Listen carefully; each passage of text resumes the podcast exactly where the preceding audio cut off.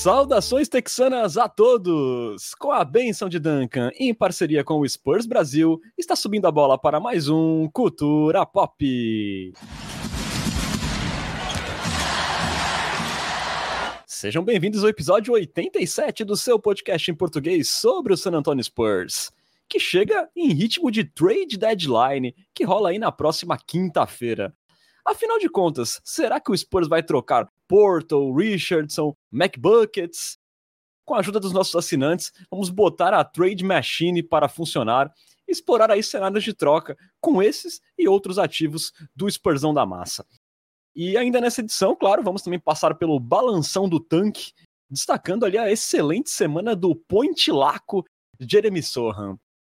Meu nome é Renan Bellini, falando diretamente de Santos e São Paulo, da flamejante Santos e São Paulo. Hoje, assim como no próximo mês, teremos aí o desfalque do belo Bruno Pongas, que foi tentar captar recursos lá no Oriente. Mas tem aqui ao meu lado, mais uma vez, o rei do carisma, Lucas Pastore. Buenas noites, Lucas. Bora aí botar a imaginação para funcionar nesse culturão, né? Olá, Renan. Olá para a nossa introcável nação popista. É um prazer tocá-los novamente. Hoje, infelizmente, desfalcado de Bruno Pongas, que foi ver se é verdade, né, que o samurai quer amarrar o Chan. E com isso, o troca-troca do Cultura Pop ficará restrito a eu e Renan. Perfeito. É, e antes de começar o nosso papo, né, lembramos sempre que você pode apoiar o Cultura Pop e virar um Coyote Premium. E veja só, sai de graça se você já for um cliente do Amazon Prime é só entrar no nosso canal da Twitch e escolher a opção Assinatura Prime, que você ganhará acesso a benefícios exclusivos, como participar do nosso grupo de WhatsApp, dar pitacos em nossos roteiros, mandar perguntas com prioridade na Coyote Talk, também ganhar emotes exclusivos lá na Twitch, tudo isso sem nenhum custo adicional na sua assinatura do Prime. E caso você não tenha o serviço da Amazon, também com apenas R$ 7,90 mensais, você pode colaborar com o Culturão e ter acesso a todos os benefícios um valor aí mais barato que uma coca de 2 litros na padoca. Não perca essa chance de virar um Coyote Premium.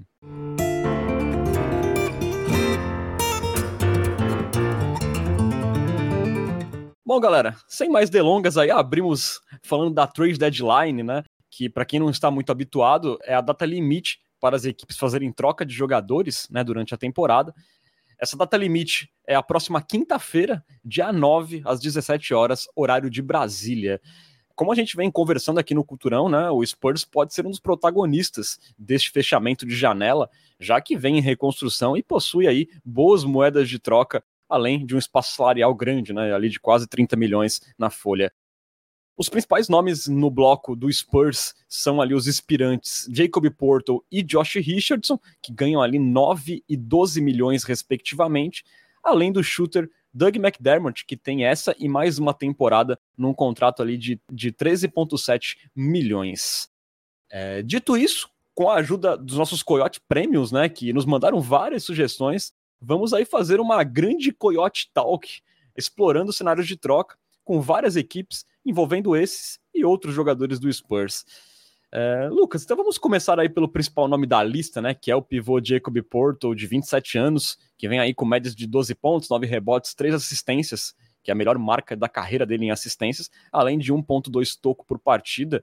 É, os números defensivos do Porto não são tão impactantes nessa temporada como do ano passado, mas dá pra gente botar na conta aí da ruindade que esse Spurs 2023 vem apresentando, né? E também lembrando que, segundo algum, alguns reports recentes, né, de insiders, o Spurs estaria querendo pelo menos duas escolhas de primeira rodada no poeta. É...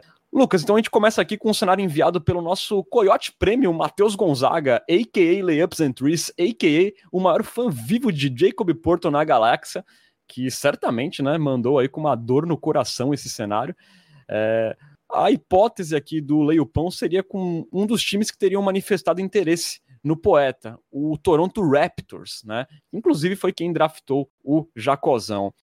Aqui, Lucas, no cenário com o Raptors, o Spurs mandaria o Porto, receberia Ken Burch, Juancho Hernan Gomes, que já passou pelo Spurs, inclusive, além de uma pique de primeira rodada protegida no top 10 de 2023, uma pique de segunda rodada de 2023 também, desse ano, e outra pique de segunda rodada de 2025.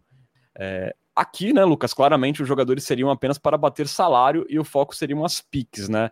Então, o que você acha aí? Três piques, sendo uma aí de primeira rodada no top 10 protegida pelo Jacozão.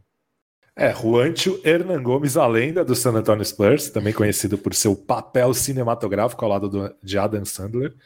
É, é difícil medir o valor do Jacob Potter, porque ao mesmo tempo ele é um jogador muito bom e é um contrato expirante.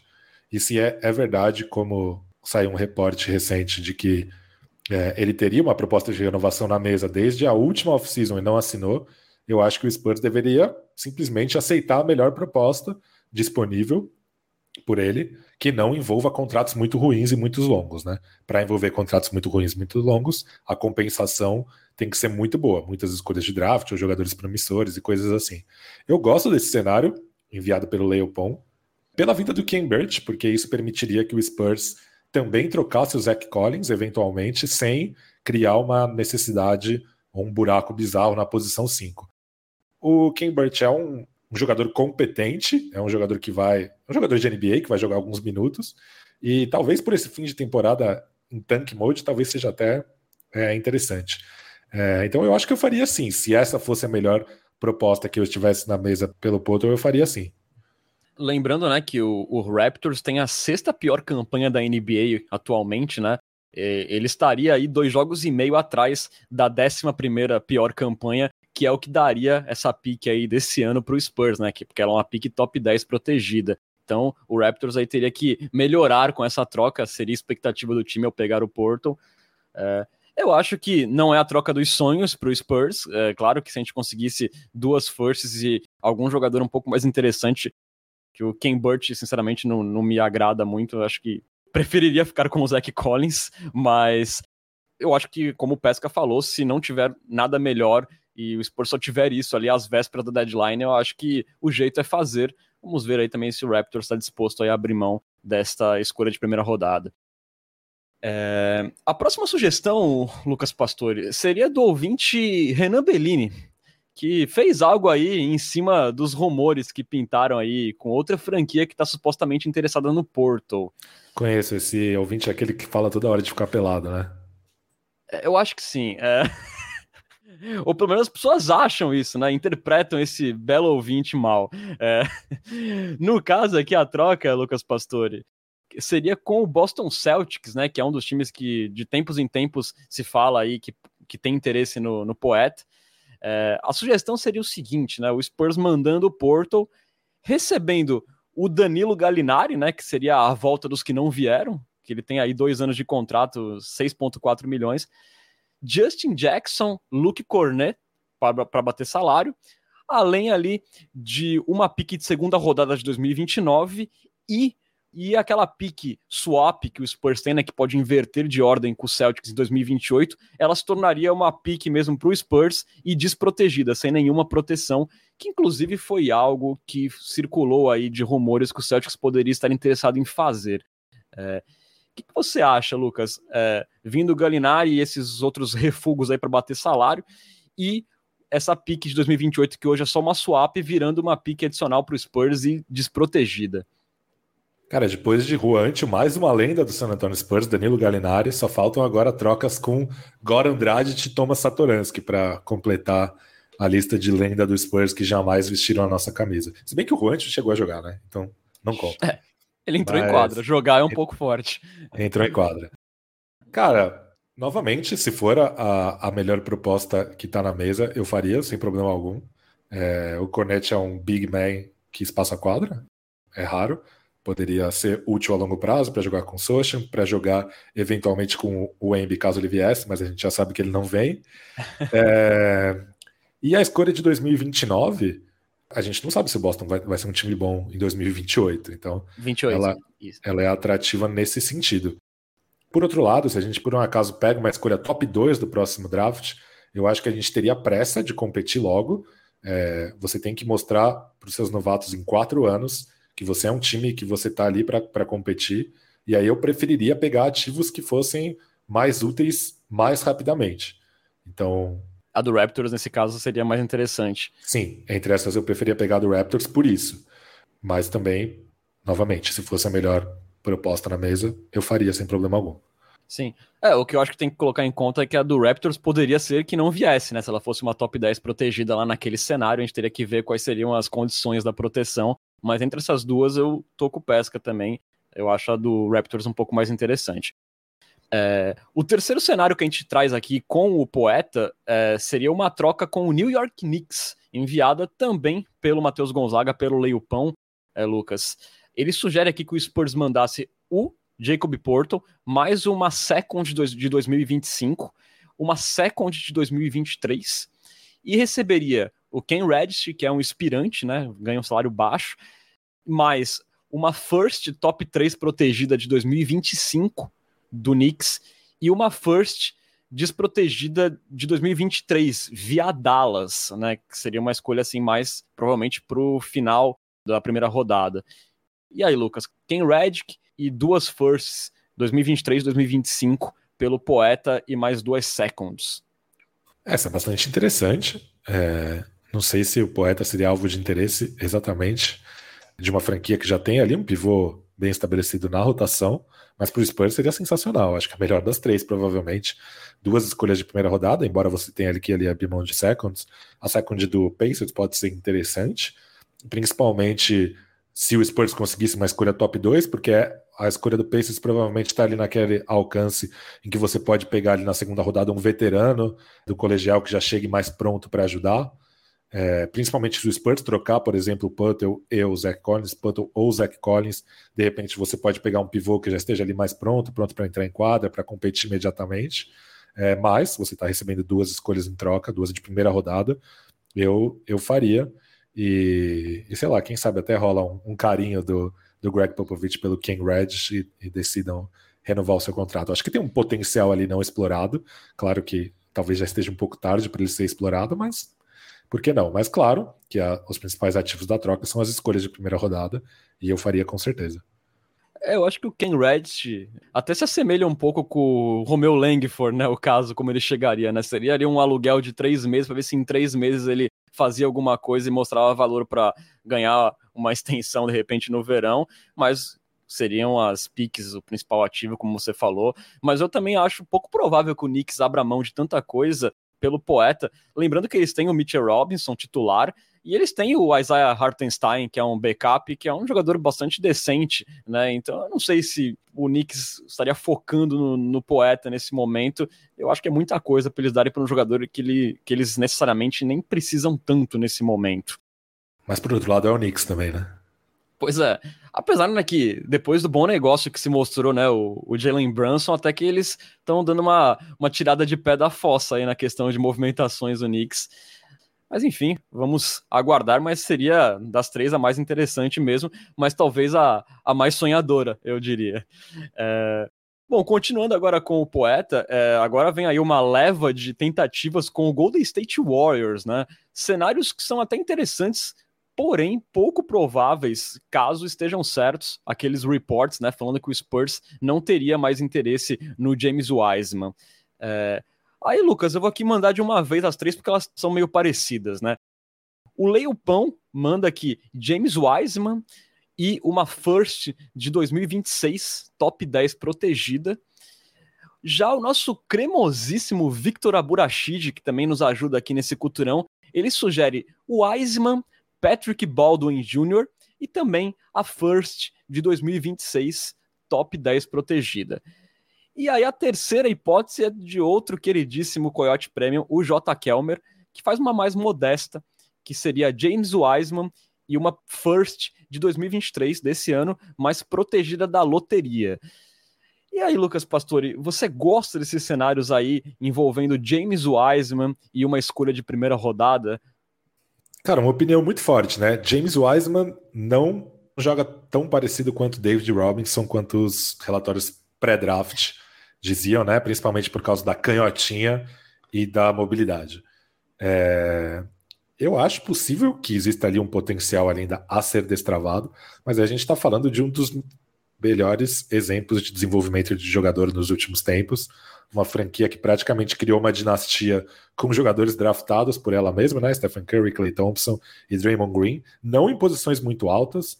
A gente precisa lembrar que o Stephen Curry foi draftado depois de dois armadores, né? Rick Rubio e Johnny Flynn.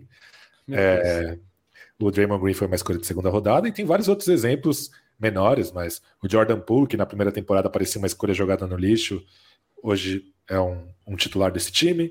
É, o Andrew Wiggins melhorou bastante quando foi para lá. É, o próprio Kevin Looney. E claro que tem os seus erros também, como Jacob Evans, o Jordan Bell. O Jordan Bell também foi um jogador que não deu tanto certo. E o Wiseman, que foi uma escolha, a terceira rodada, a segunda ou terceira escolha do draft, não lembro exatamente qual foi. E por enquanto é um fracasso. É, mas as escolhas são atrativas. É, você está recebendo em troca um jogador jovem, um momento de tanque, é, da posição em que você está perdendo um jogador. E eu gosto da ideia de já ter uma escolha de draft em 2023, mesmo que seja uma escolha mais baixa, porque eu acho que a possibilidade do Warriors ficar fora dos playoffs é muito pequena.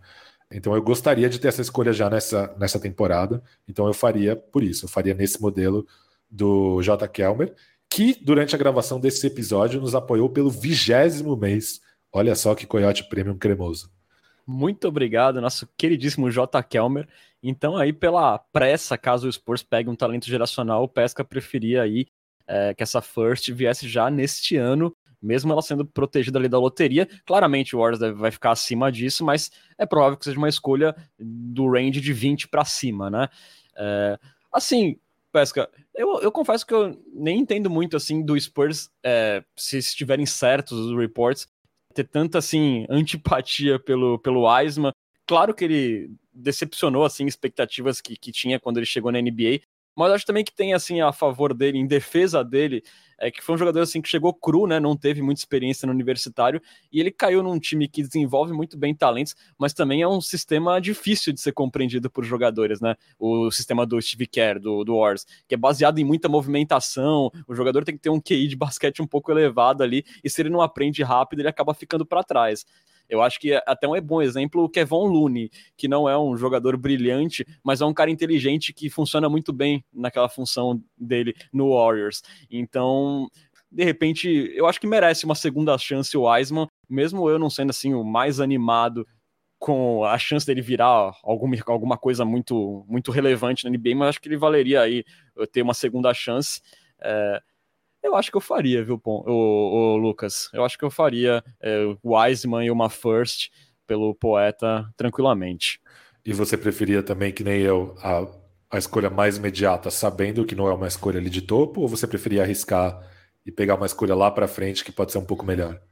Eu preferia tentar pegar de 2026, porque vai saber o que, que o Warriors pode, de repente, ter ter caído, né? Apesar que esse time tem chance de continuar relevante ainda, porque também o Curry e o Clay não estão tão em decadência assim, mas eu acho que eu arriscaria tentar pegar uma escolha um pouco mais alta lá, é, uma escolha um pouco melhor em 2026.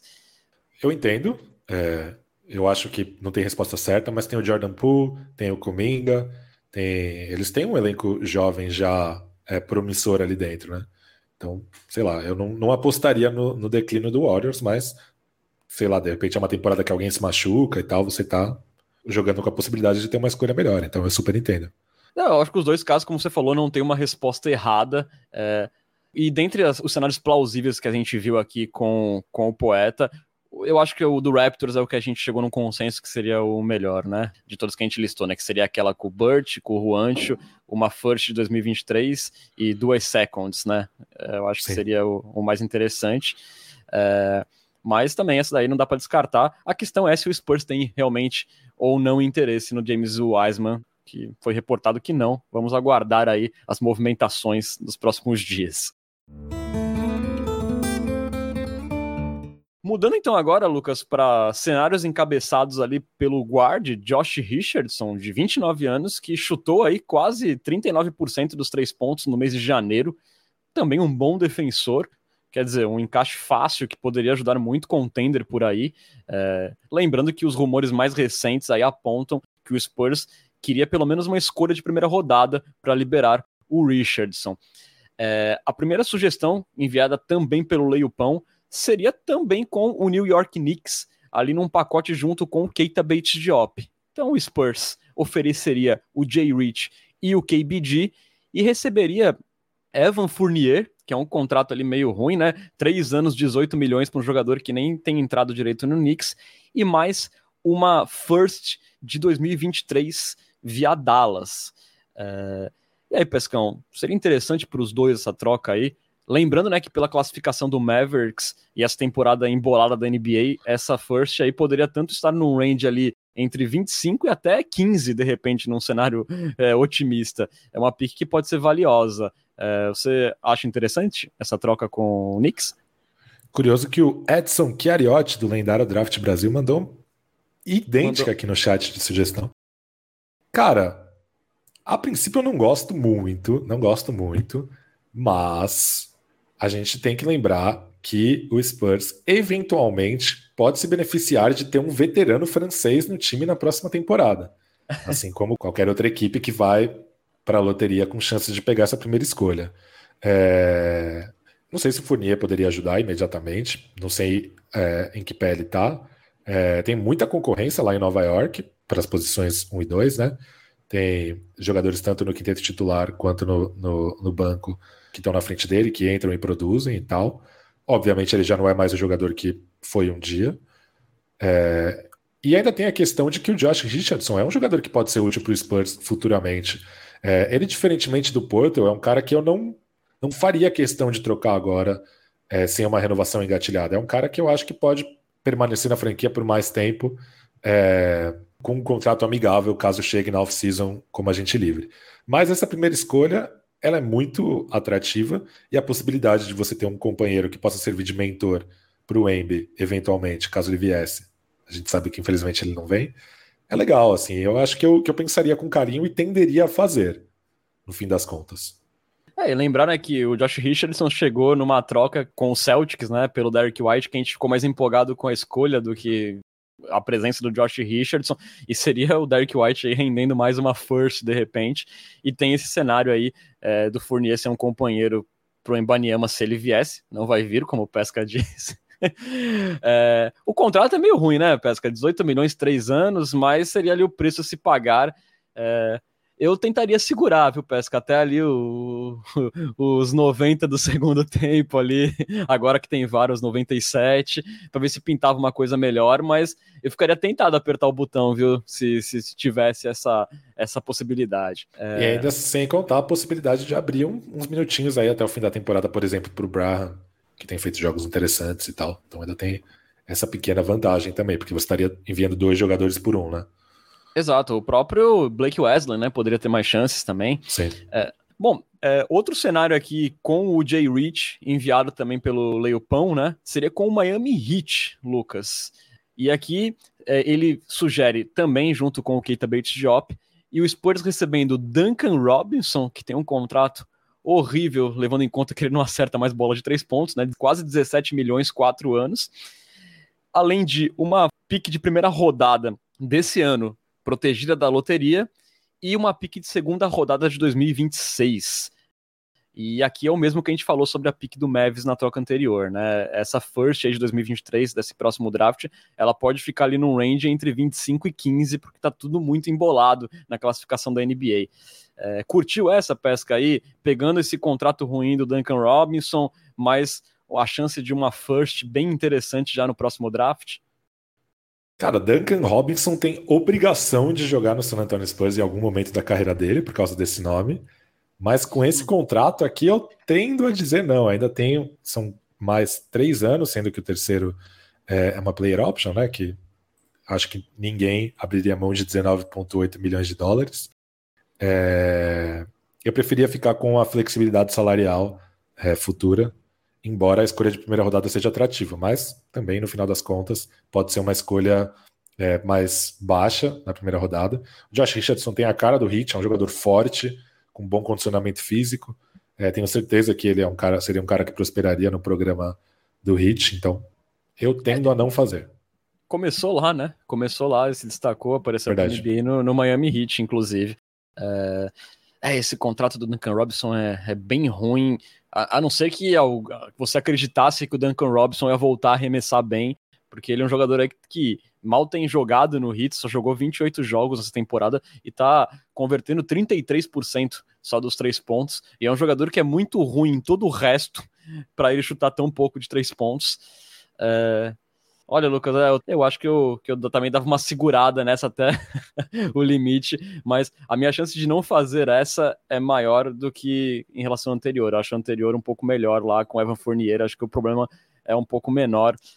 É, é que eu penso muito, Lucas, nisso que você falou do Spurs de repente conseguir uma renovação amigável com o Josh Richardson. Se conseguisse, é, é outra coisa para se pensar. Consegue uma renovação legal com o Josh Richardson, recebe aí um talento geracional no, no próximo draft. Pô, aí é, uma coisa, é um cenário interessante. Mas na verdade é que tudo isso é muito relativo, né? Pode ser que a gente fique fora do top 5 do draft numa, numa loucura de azar, e pode ser que o Josh Richardson receba uma oferta melhor e queira jogar em outro lugar, e aí a gente sai sem nada. Então a gente tem que sempre considerar isso. Né? Sim, com certeza.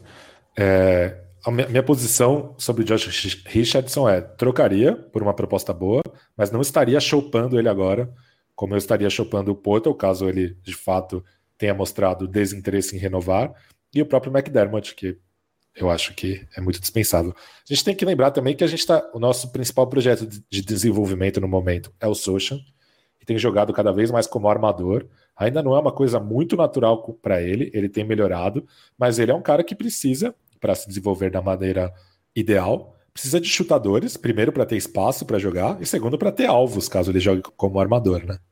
Então, até por isso eu acho que a presença desses veteranos, especialmente como Richardson e McDermott, pode ajudá-lo. A gente também tem que levar isso em conta.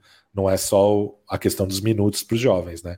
Também é a questão de estruturar esses minutos para que eles possam se desenvolver da melhor maneira possível.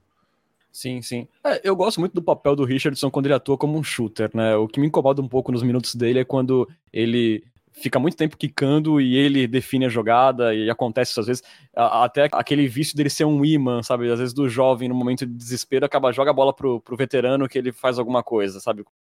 Até acontecia isso às vezes um pouco com o Derek White quando ele jogava na segunda unidade há um tempo atrás no Spurs. Mas assim, quando ele atua como shooter assim e como defensor, que ele é muito competente, eu acho bastante interessante. A questão é que a gente pode também sair sem nada aí no próximo verão. É... O último cenário aqui com o Josh Richardson, também enviado pelo Leopão, seria com o Memphis Grizzlies, com o Spurs mandando agora só o Richardson e recebendo de volta o inspirante Danny Green, que ganha ali um salário de 10 milhões, inspirante, e mais duas seconds de 2023 e 2028. É, o Danny Green já não tem mais um grande valor, né, Lucas? Na minha opinião, assim, ainda mais vindo de lesão, já faz uns anos que ele não joga bem. É, e aí viriam dois seconds, também não é algo tão relevante assim. O que, você acha dessa troca com o Memphis? É difícil, né, por todos esses cenários, né, por ser um contrato, dois contratos expirantes. O Danny Green, por ser um cara é, com forte ligação com a franquia, a gente precisa lembrar também que outra coisa que é importante para os novatos se desenvolverem é, são lideranças. É, o Gorg Dieng vem fazendo esse papel claramente no San Antonio Spurs, né? Quando ele foi contratado na off-season, a gente deu uma chiada, né? Pô, um cara dessa idade e tal. Mas ele tem jogado praticamente como um reserva emergencial ali. Ele só pisa em quadra quando não tem mais opção. Acho até que o Bessie deve ter mais minutos que ele na temporada, se, se bobear. É, ou seja, ele é a quarta opção para a posição. E o Danny Green é um cara que pode fazer esse papel. É um cara de experiência campeã, ligação com a franquia histórica. É, isso poderia ser legal. Mas eu acho que no fim das contas, duas seconds, não sei se vai representar a melhor proposta que o Spurs vai receber pelo Richardson. Então, sou tentado a não fazer essa. É, essa eu não faria mesmo, porque já não vejo mais tanto valor no Danny Green, é, mesmo ele sendo essa liderança, mas aí, sei lá, bota lá o Manu Ginobili ou o David Robinson no banco de reserva para dar conselho para os caras. É, e, e dois seconds eu acho muito pouco pelo valor que o Josh Richardson tem nesse momento. É, tem uma última aqui ainda com o Jay Rich, viu, Lucas Pastore? De novo, o ouvinte Renan Bellini faz uma sugestão aqui. Um cenáriozinho aqui com o Los Angeles Lakers, que está precisando de chutador. É, seria com o Lakers enviando o Patrick Beverley, que é um contrato expirante de 13 milhões, e uma first de 2026 pelo Josh Richardson. O que, que você acha aí? Cara, eu acho que eu faria pela First, sim. Embora o Patrick Beverly seja insuportável, acho que eu aguentaria ele por três meses para poder pegar essa first futura aí, principalmente desse leicão meio instável. Vai saber o que será do Lakers em 2025, né? Para essa escolha de 2026 pode ser muito boa. Então acho que eu, que eu aceitaria, sim. Essa daí eu confesso que eu ficaria muito feliz se rolasse mesmo com a chatice do Patrick Beverly. Eu acho que poderia ser muito boa. Resta saber se o Lakers tá afim de dar uma first. É, que eles não têm muitas, né? Porque já sacrificaram algumas. É, dar no Richardson. É, mas eu acho que eles estão no desespero suficiente para fazer. Vamos aguardar aí. É, de todas, a minha favorita seria com o Lakers. Vamos ver se o universo conspira.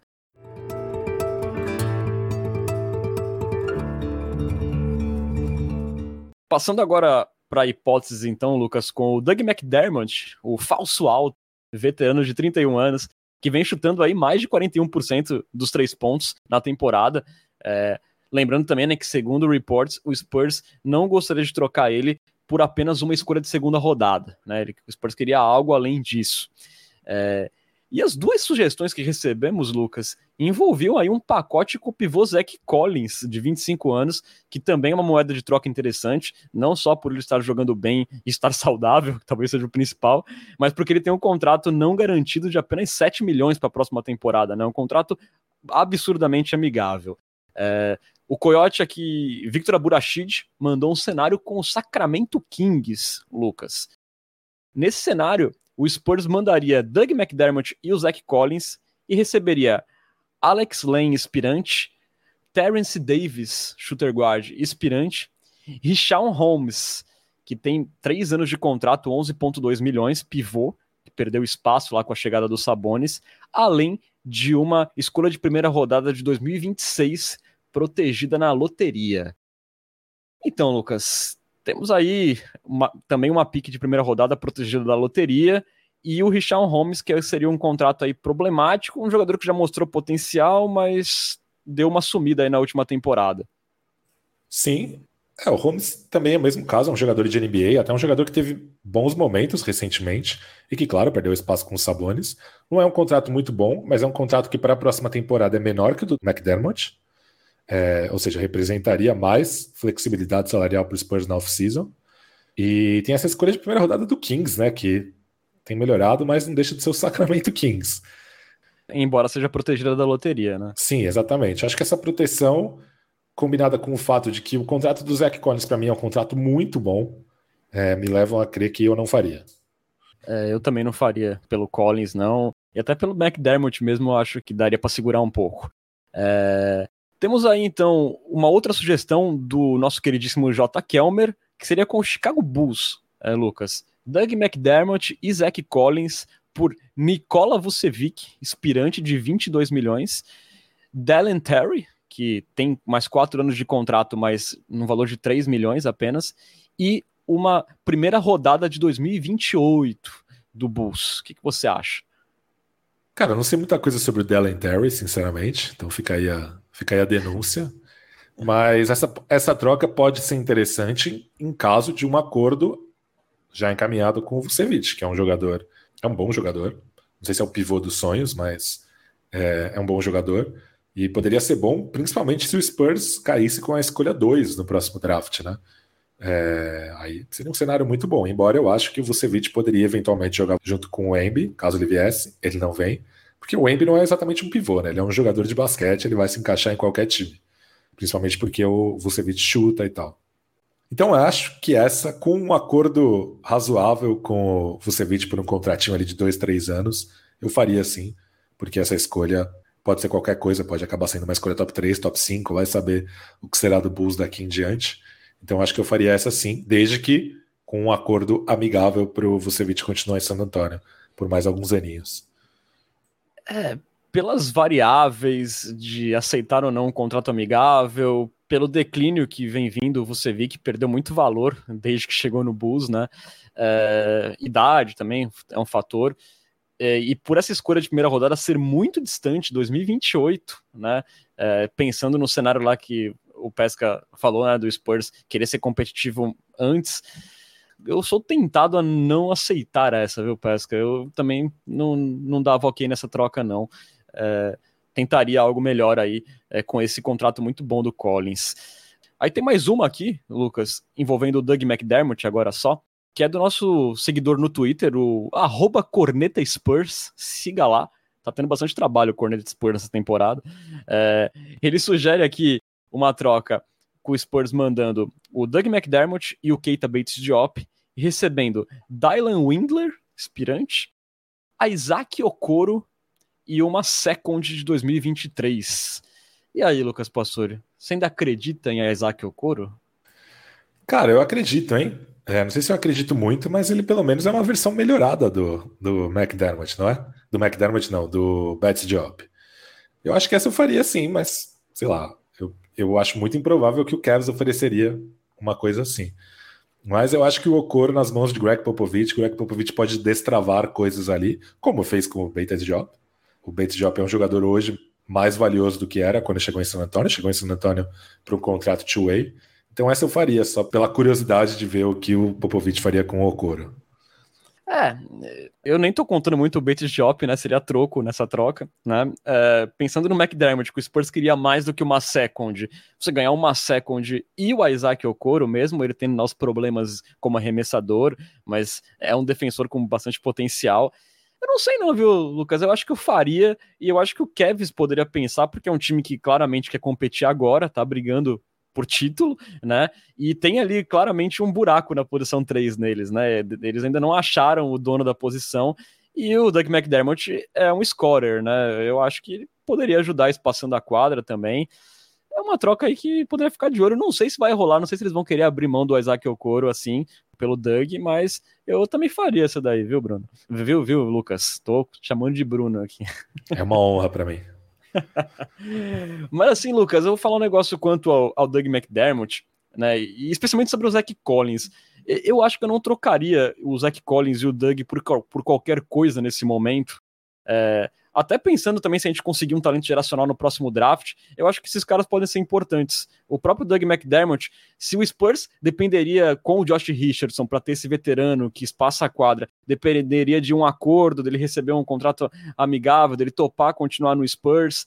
É, o Doug McDermott tem mais um ano de contrato, pelo menos. Seria garantido que o Spurs poderia ter um chutador ali passando a quadra, é, num time no ano que vem que fosse mais competitivo.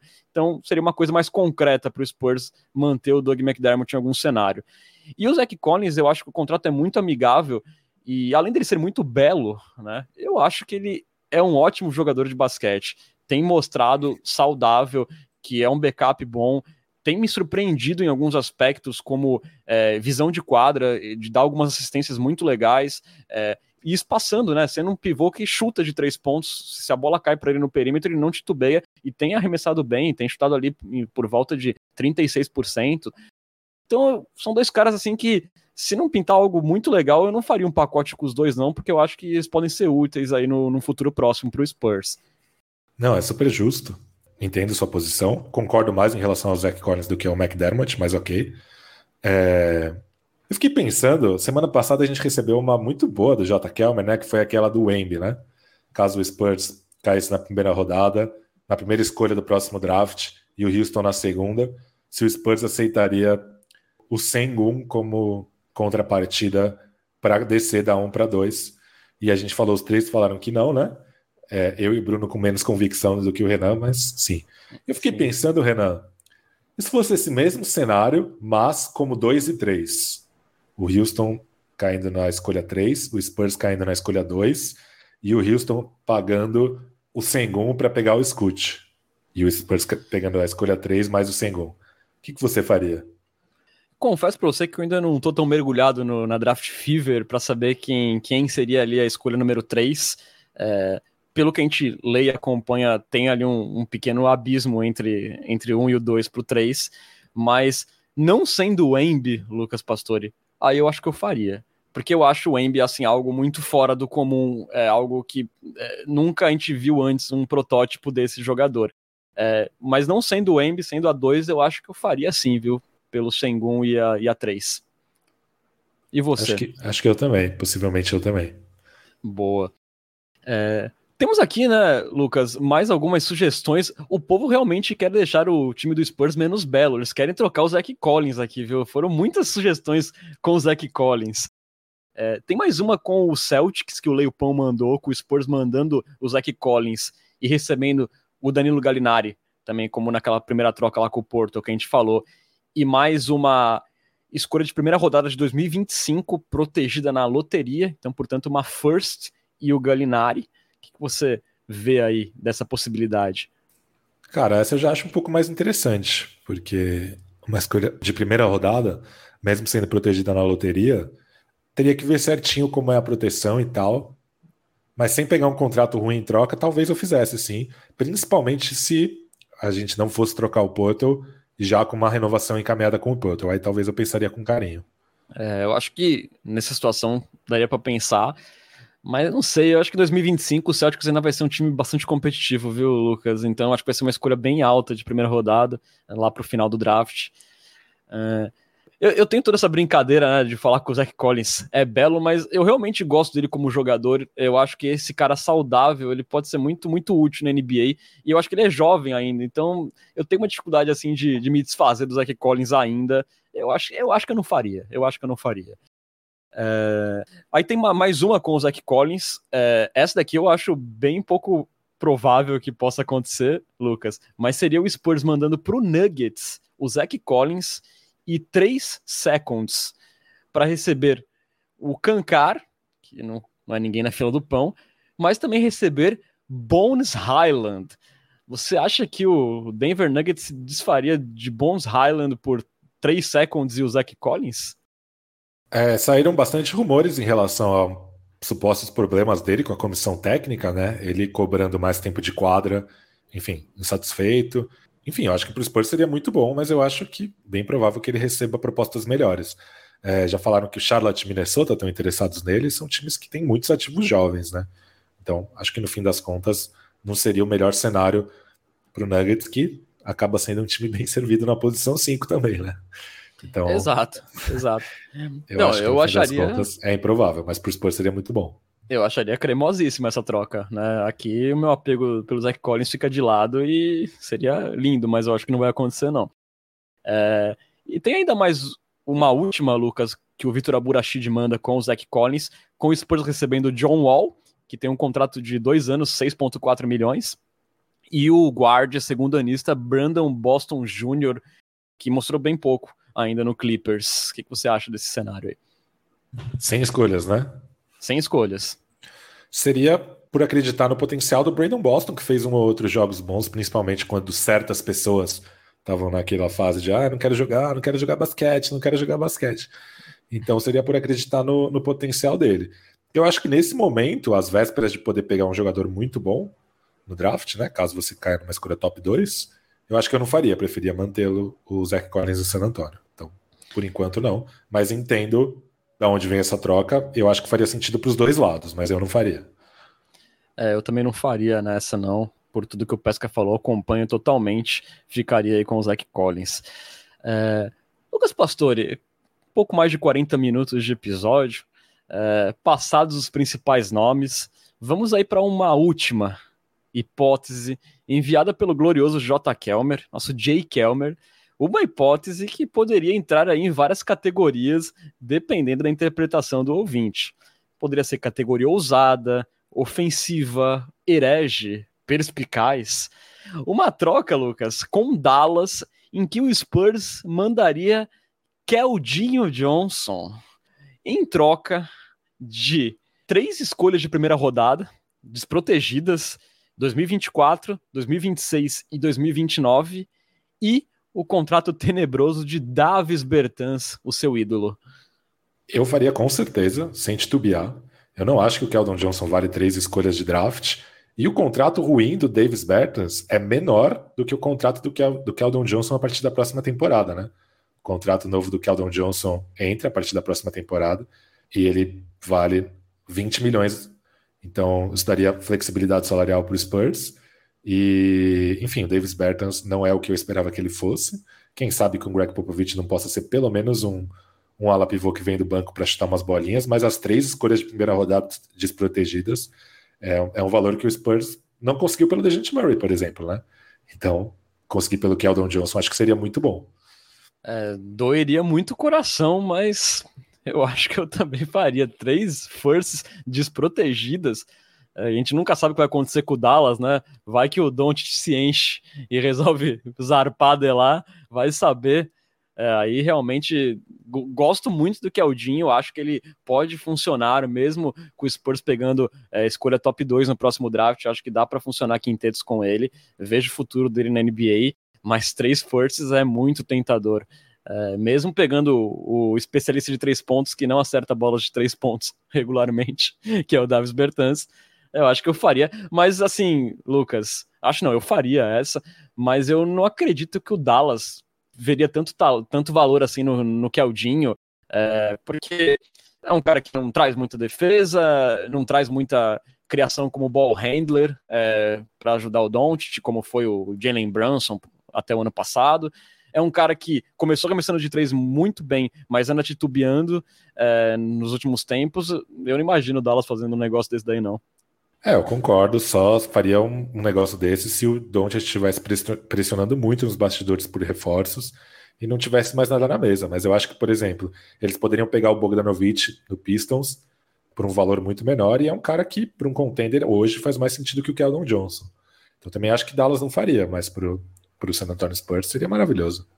Não, e o Bogdanovic, né, é um cara que tem uma bola de três mais consistente e é um cara que consegue botar a bola no chão e fazer coisas mais inteligentes na quadra, assim como ball handler do que o Keldon Johnson, né? Que a gente gosta muito, mas é um cara que depende muito de peitada, é, de infiltração para conseguir pontuar. É, acho que o Dallas pode conseguir coisa mais barata, né? Que possa fazer uma função similar. É... Bom, Lucas, também tem uma última aqui, muito boa, do Jay Kelmer, para a gente fechar com chave de ouro, Lucas. Aqui, o nosso nossa Coyote Talk especial de Trade Machine. É, que o Spurs receberia do Los Angeles Lakers uma First de 2023, uma First de 2026, uma First de 2029, além de LeBron James, em troca de Isaiah Robb. O que, que você acha? O bem dotado Isaiah Robb, né? Com certeza o Spurs não faria. É, para quem não entendeu a graçola, precisa voltar uma casa e ouvir o último, o último episódio do podcast, que inclusive está relacionado com o Keldon Johnson, essa brincadeira, né? A gente acabou de falar do Keldinho. E no momento, Renan, que saíram as reservas do All-Star Game, né? E curiosamente, Romeu Langford não está no time do Oeste, surpreendendo a todos nós. E nem a Isaiah Robb, né? Que ainda não se desenvolveu, né? Como ainda não. A gente espera que aconteça. Ainda é... não também o Spurs também não ia querer perder esse dote de beleza, né? Como o Bruno Ponga sempre frisa de Isaiah Robb. Não vai acontecer essa troca. Sinto muito, Los Angeles Lakers. Hoje não. Fechamos aí a trade machine, Lucas Pastore. Vamos partir aí pro balanção aí no pique. Vamos falar de tristeza agora.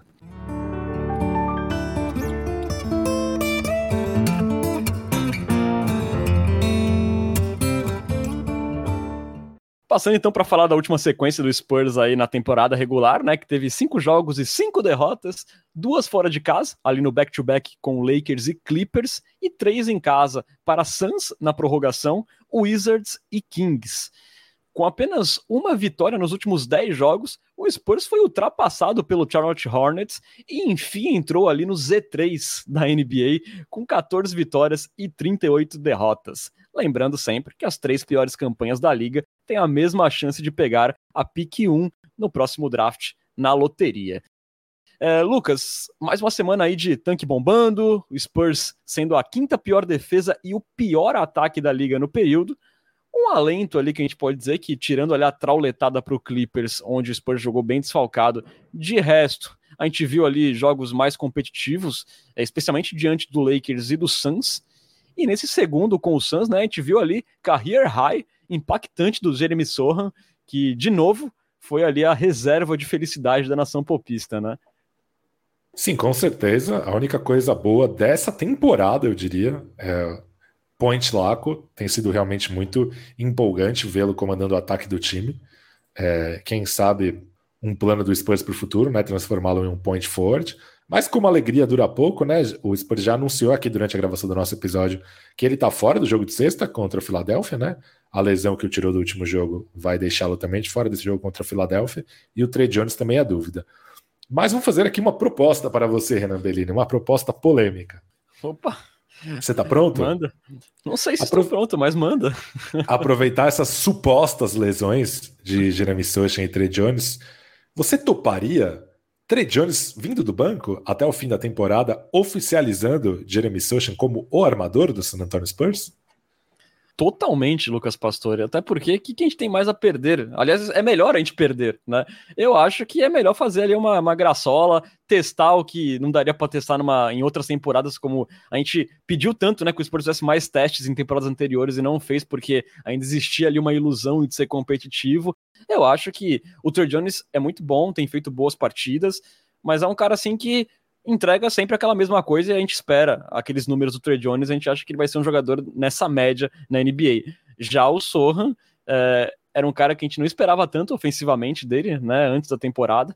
A gente achava que seria passos bem lentos, só que a gente tem visto a cada jogo ele mostrar mais coisas e arremessando bem, né? Nos últimos sete jogos, tirando o último aí que ele se machucou e jogou muito pouco, ele teve 18 pontos de média, 6 rebotes, 3.3 assistências, e chutando aí 50% dos arremessos de quadra, 52% dos três pontos. Veja só, o Jeremy Sohan, e convertendo 84% dos lances livres. Desde que ele mudou a mecânica do lance livre para uma mão só, ele está arremessando muito bem, desperdiçando, deixando pouquíssimos pontos na linha. Então, cara, eu acho que valeria a pena essa experiência dele jogando como armador. É, foi bacana de ver contra o Suns embora aconteçam alguns erros, mas faz parte do experimento. Mas a gente vê que ele tem um talento, tem uma visão de quadra, um QI de basquete diferenciado, né? Com certeza, e aí de repente seria sonhar demais, a gente conhece a nossa querida franquia, mas aí de repente o cara da posição 1, né, com o Sochan sendo armador, poderia até ser o Malak Braham, que veio também de career high contra o Sacramento Kings no último jogo do Spurs antes da gravação desse episódio porque é um cara que consegue jogar mais sem a bola, né? Inclusive, várias das, dos pontos que ele fez foram arremessos de três originários de jogadas de outros jogadores que estavam ali ao redor dele. Então, quem sabe ali você fazer um quinteto com ele, Langford e Keldon, por exemplo, mas Sochan e Poto, eu acho que seria bacana, seria uma experiência bacana até o fim do ano. Sim, sim. O que comprovaria, né, essa nova era da NBA que o armador, o point guard, não necessariamente é o cara que vai levar a bola e vai armar o jogo, né? E eu acho que, que caberia. É, o Braham teve 22 pontos, né? Acertou 9 de 13 nos arremessos nesse jogo contra o Kings. É, eu ainda tenho assim minhas dúvidas quanto, quanto ao Braham em me animar com o Braham, porque nos outros jogos, em três dos cinco jogos, ele chutou abaixo dos 35% nos arremessos de quadra, então não foram jogos tão bons, mas acho que ele tem potencial, especialmente nessa função de finalizador, é, como chutador para mim seria super válido o experimento, Lucas. E eu acho que seria até um estímulo pro torcedor do Spurs assistir os jogos até o final da temporada, porque convenhamos, tem dia que é difícil ir até o final lá no League Pass, né? Sim, desde dezembro, mais ou menos, tá difícil.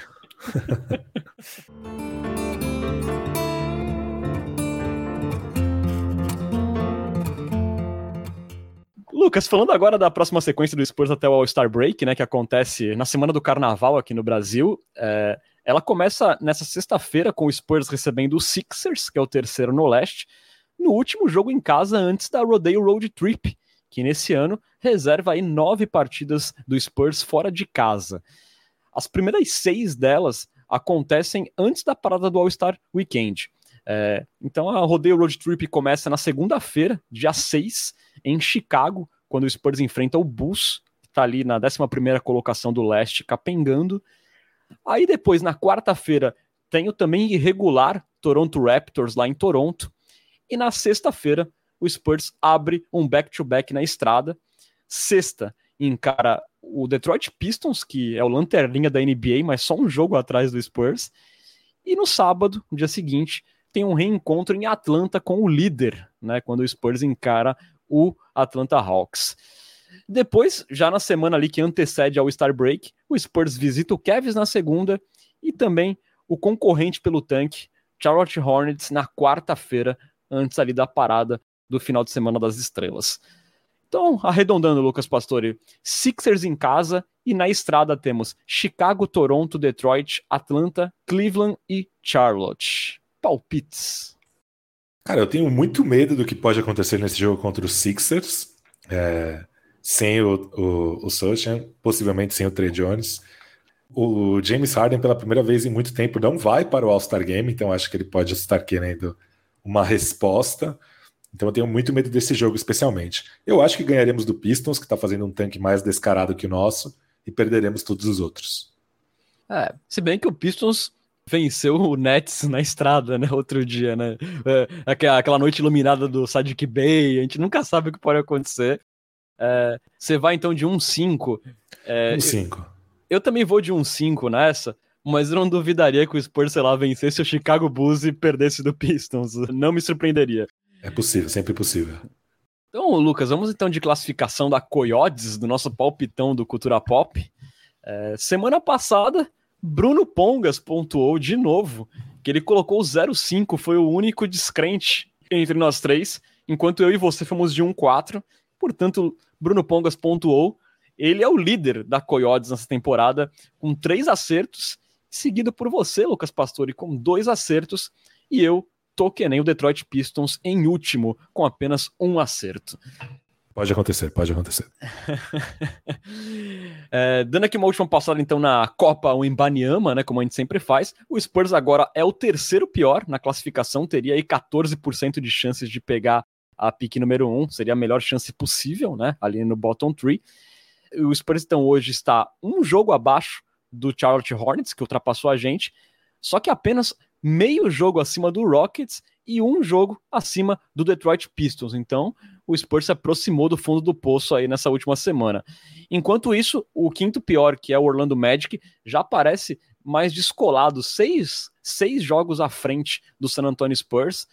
O que significa, né, Lucas, na pior das hipóteses, o Spurs deve ficar pelo menos com a quarta pior campanha da liga, que lhe renderia ali chances bem próximas do bottom three, né? Então acho que nesse momento não tem muito mais do que a torcida do Spurs se preocupar, né? Em questão de, de tanque, de torcer muito para derrotas. Acho que a natureza fez o seu trabalho, né? Sim, exatamente. A nossa torcida não é mais necessária. Agora vamos tentar pelo menos ficar no top 3, né? Porque depois Exato. de tudo isso, ficar em quarto seria muito, muito decepcionante. Exato. Mas o um motivo para a gente testar, fazer testes engraçadinhos com o Jeremy Sohan na posição 1. Ô, Lucas Pastore, então é isso, hoje fizemos aí uma Coyote Talk no meio do episódio, muito divertida aí com nossos assinantes, mandando ótimas sugestões. Esperamos aí, né, que aconteça alguma coisa aí pro Spurs nessa trade deadline. É, fica aí a torcida, né? Valeuzão aí por esse culturão aí, esperando bons negócios pro Spurs.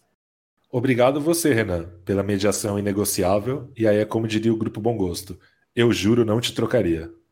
Valeuzão, Lucas Pastore, que não quer trocar a minha presença. Obrigado, Lucas Pastore, pelo zelo, mesmo zelo que eu tenho com o Zach Collins. Valeu, galera. Vocês estiveram com Renan Bellini e Lucas Pastore. Obrigado aí pela companhia. Voltamos aí a qualquer momento com novidades bombásticas. Até a próxima. Tchau, tchau.